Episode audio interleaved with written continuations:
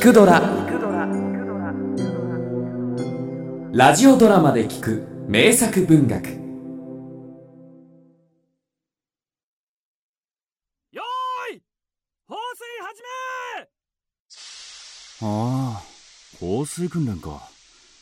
熱心なものだ。大した勢いだ。新型ポンプか。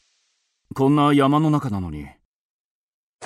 富山くん富山くんじゃないか。おお。少し老けているが。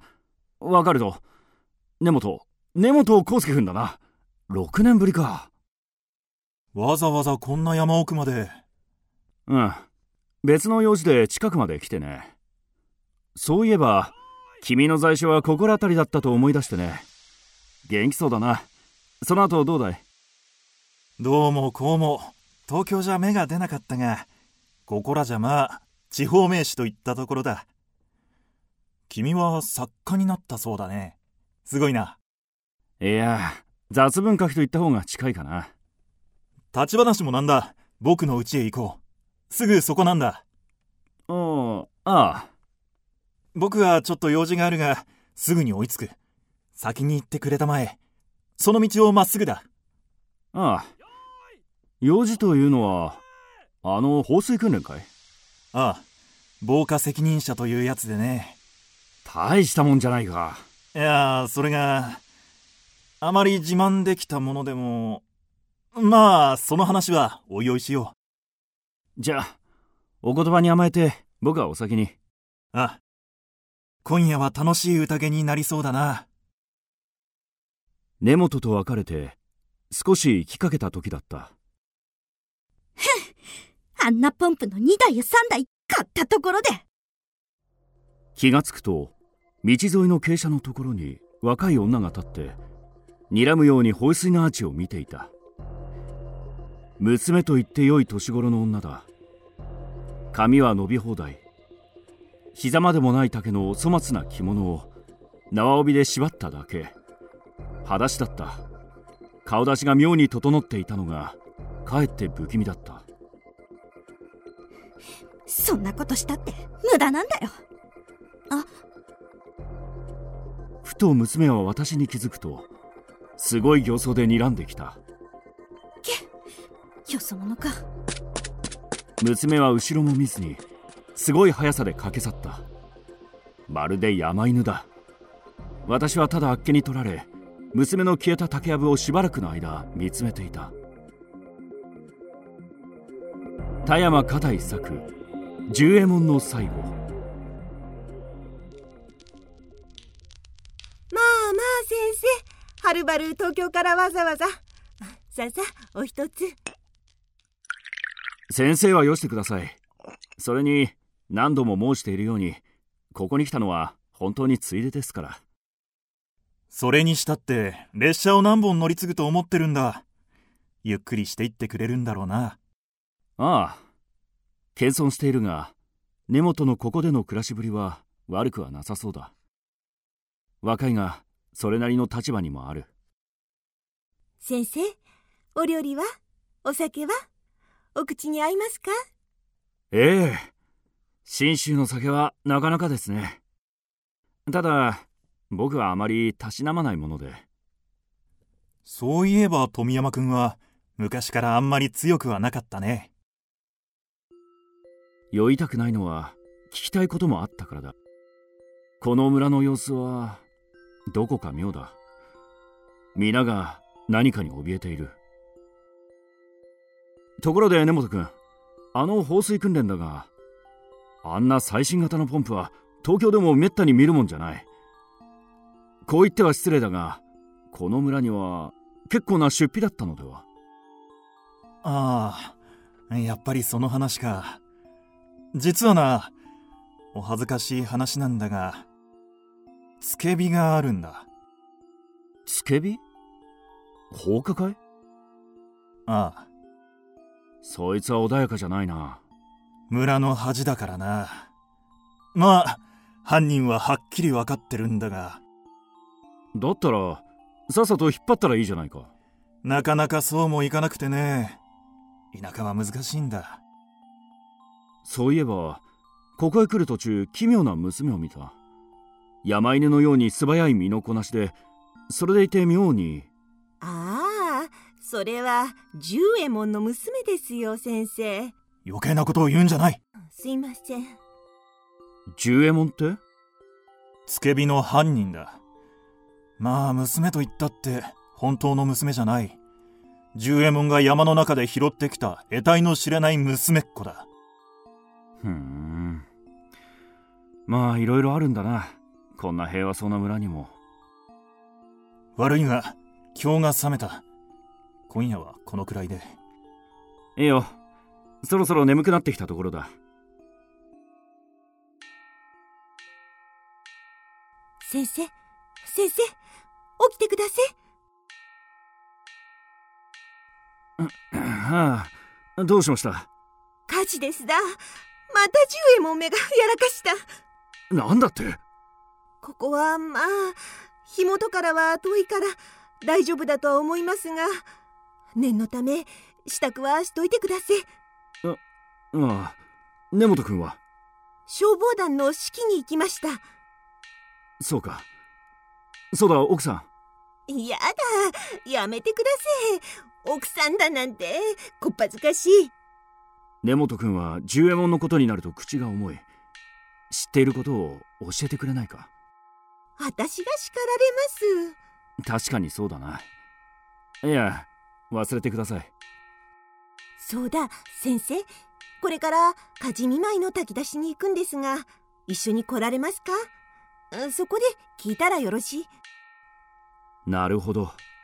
根本の細君はなかなかの知恵者だ私は炊き出しの場に出かけ情報を収集することにした。まったく。あの十右衛門というやつはろくでもないやつでの。小一時間で私は十右衛門に関することをあらかた知った。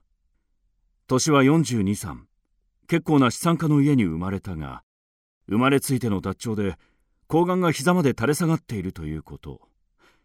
そのせいで村の女たちはもちろん女郎屋でも相手にされずひねた性分に育ち親が亡くなってからというもの誰からも疎まれついには村人を恨んで放火を繰り返しているということ。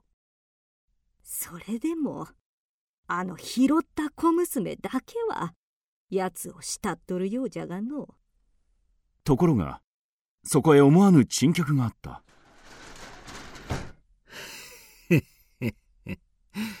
こいつは皆さんお揃いで。他ならぬ十右衛門その人であった。何しにって決まってるだろ火事見舞いよ。こいつふざけるのも大概にしろよ。てめえで火をつけといてよくものこのこ顔が出せたもんだ。どうせ振る舞い酒が目当てだろ。大概にするのはそっちだぜ。俺がやったって証拠がどこにある言っとくがな。俺は今日はずーっと家にいたのよ。とにかくここにはお前に飲ませる酒一滴食わせる握り飯一つねえぞ。そうかい。まあいい。勝手にいただくとするぜ。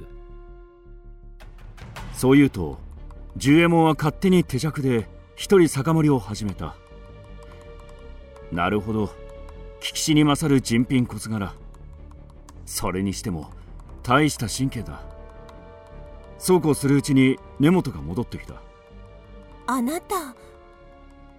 ああなんとか炎症だけは食い止めた。おやこれは根本の若旦那さん。火消しのお勤めご苦労さんです。十右衛門何しに？それで大枚はたいた新型ポンプは役に立ちましたかい？え？どうでした？こいつ池シャーシャーと。団長俺はもう我慢できねえ。いっそここで。まあ待て。そう言うと根本はすごい形相で私に歩み寄った。富山君悪いがここからは村の問題だ。しばらく2階に上がっていてくれないか。うんああ分かった。私が集会場の2階に上がってしばらくした時だった。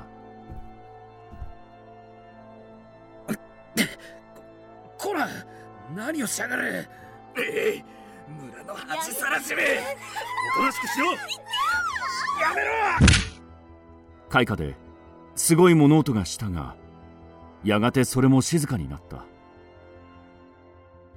しばらくすると意気消沈した様子で根本が上がってきた。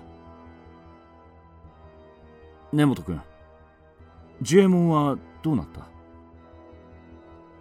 自分の小屋に帰ったよ。だがその夜明け近く変わり果てた十右衛門の遺体は集会所の近くのため池で土左衛門になって浮かんでいた。遺体を引き取りに来たのはあの娘だった。本当本当なんてことにさぞ悔しかったろうな。さっさと連れて帰れ目覚まりだ。おめえら許さねえからな。絶対やれやれ。これで村もようやく平和になる。ポンプは高い買い物だったがな。これで今夜から枕を高くして眠れますね団長ああ。私はその時ようやく気づいたのだ。どうやら村の厄介者十右衛門を密かに始末する計画は私がたまさかこの村に来るずっと前から密かに進められていたということなのだと。君もとんだとばっちりだったね富山君。しばらくゆっくりしていくんだろ？ああなあ。だが次の夜。先生寝てる場合じゃないよ。起きて逃げ支度を。急いで。え？でもも家が村中の家が火をつけて回られてるんだよ。ここも危ない。うなんだって？燃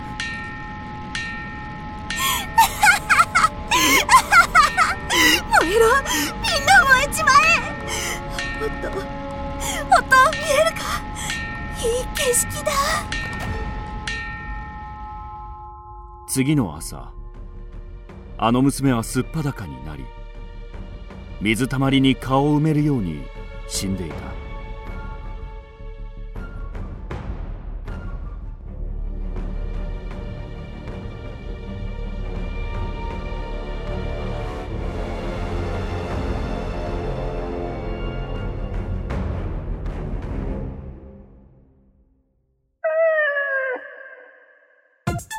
聞くドラは YouTube にもチャンネルを開設。チャンネル登録お待ちしています。そしてツイッターで独り言をつぶやいています。詳しくは公式サイトからどうぞ。